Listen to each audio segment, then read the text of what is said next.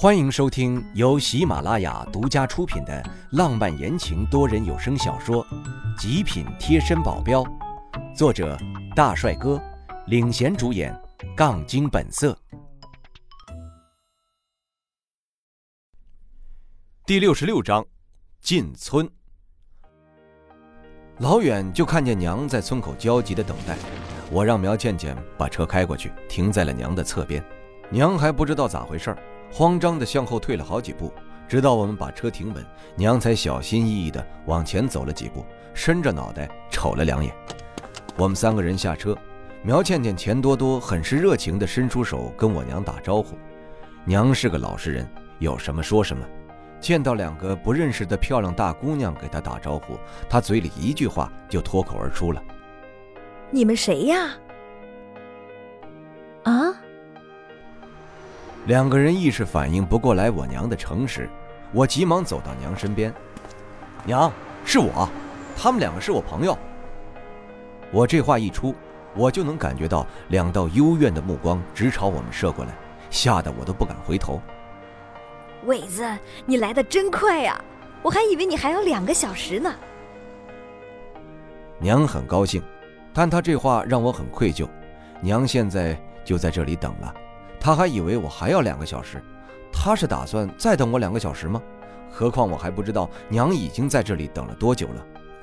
都说游子归心似箭，其实在家等待着的亲人们更是迫切的希望游子归来吧。我是第一次出这么远的门，也是第一次体会到这样的感觉。以后一定要常回家看看，就算不能回来，也要经常的打电话。我得给娘配个手机才是，这次居然给忘了。娘，村口风大，我们回家呀。好，好，好。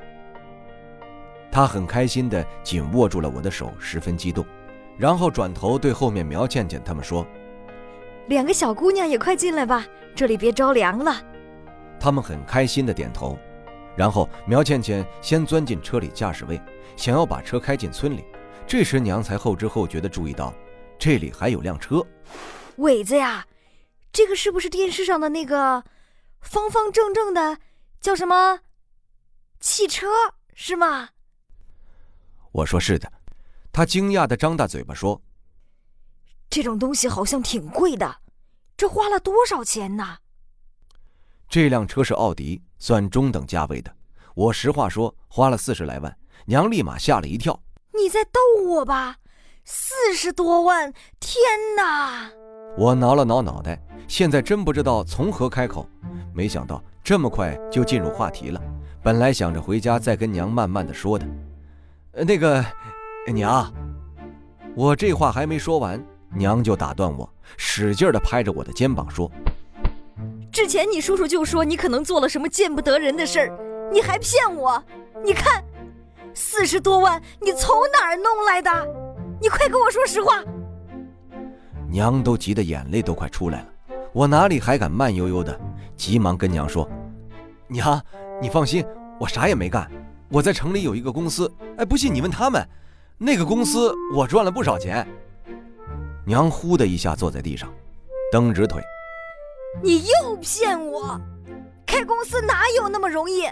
别以为我不知道，说，钱哪儿来的？”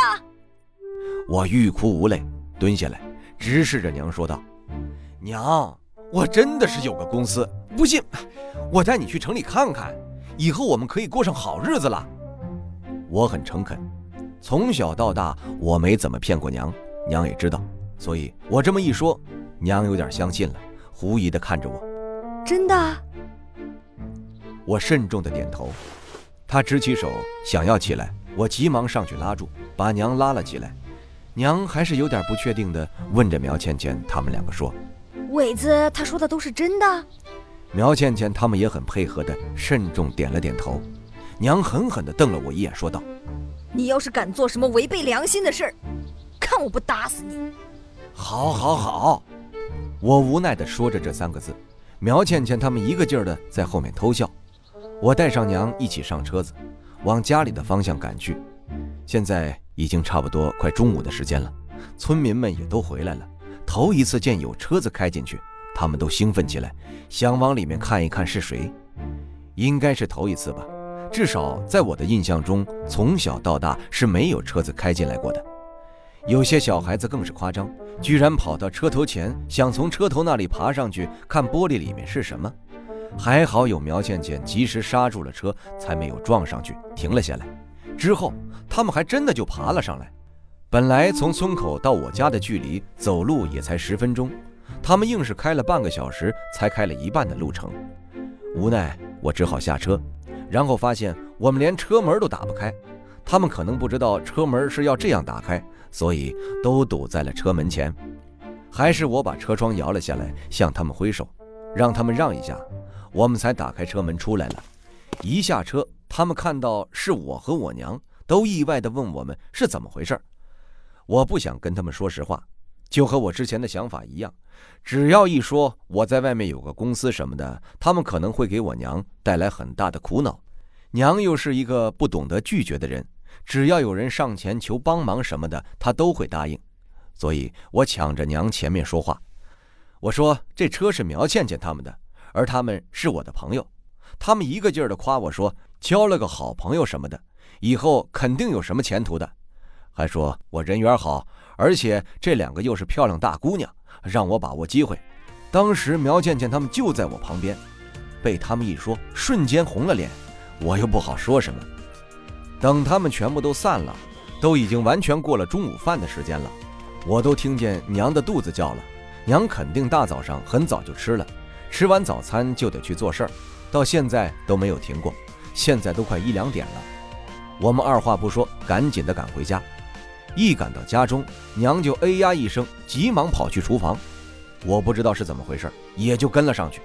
娘从灶台后面苦着个脸探出头来，手乌黑乌黑的，手里还有一个砂锅罐子，抬起来对着我们说道：“早上放在里面炖的鸡肉。”我估摸着时间，应该你来了差不多就能吃了。现在已经全糊了，全剩油水了。娘心疼地打开盖子，往里面瞅了瞅，然后去厨房的柜子里拿了个小勺子出来，往里面舀了一勺，闻了闻，放进嘴里，嘴巴吧唧吧唧地抿了两下，很开心地对我笑道：“还可以吃的，只是挺油的，不知道那两个城里的大姑娘能吃得下吗？”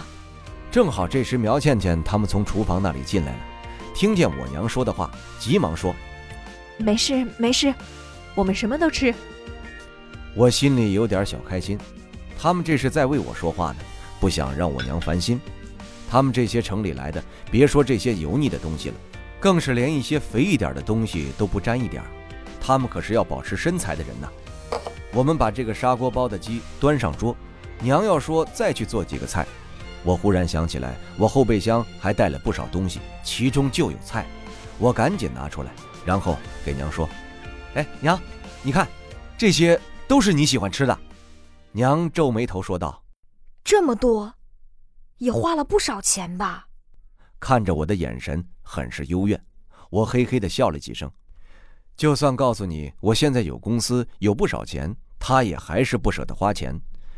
我劝娘道：“娘。”花的钱越多，赚的越多，这就是名人治理。我忘了我是从哪里听来的一句话：“千金散去还复来。”谁说的来着？李白。哎，算了，不管了。娘可不信我这一套，指着我的鼻子说：“你这个臭小子，别以为赚了点钱就得意起来，不该花的还是别给我乱花。钱要是实在多的话，就捐给那些需要的人。很多人想读书都读不起啊。”我急忙说：“好，好，好！要是娘再这么说下去，那估计得说到天昏地暗呢。”娘最后还是把我带来的那些菜拿去厨房做了。我们这一顿吃的很是丰盛，主要是因为好久没吃娘做的菜了，我吃的很满意。苗倩倩也是吃的泪眼盈眶的说：“我妈很早就去世了，从来没有吃过这么满满的家的味道的饭。”阿姨，谢谢你。我心中泛酸，苗倩倩的娘早就去世了，现在苗雨胜也不在了。虽说他也有不少的亲戚，但是苗倩倩完全清楚，他们的嘴脸就是一副只要钱不认亲的人。可以说，他能靠的人只有我了。我微微感叹的把手放在他的肩上，轻轻的拍着他说：“没事的，以后你可以经常来吃。”娘也是个精明的人，一看这样，忽然就问我跟苗倩倩到底是什么关系。我就一个劲儿的说：“我们是朋友。”我说的就是实话，毕竟我跟苗倩倩也没有进一步的发展呢。娘哦了一声，然后忽然拍一下脑袋说道。我还真是忘了跟你说了，前段时间你刚进城不久，隔壁村的媒婆就来说事儿了，说他们村有个叫灵燕的女孩子呀，长得可漂亮了，现在十八岁，差不多呀也要嫁人了，家里条件还算不错，所以他们那边看了下情况，只有咱们村，也就是你能符合了，因为你读的书不少，至少读到了高中。我们是村里的人家。很多女孩子十七八岁就要嫁人了，到二十岁还没有嫁，已经是老姑娘了。所以说到现在，到了十八岁就是嫁人的年纪了。村里的小伙子差不多二十岁就开始谈婚论嫁，要不是因为我之前在读书，估计早就结婚了。但是现在最要紧的是娘说的话，我急忙的问娘：“娘，你刚才是什么意思？什么叫隔壁村的媒婆来说事儿了？”该不会是？我心里滋生出不好的念头。听众朋友，本集已播讲完毕，感谢您的收听。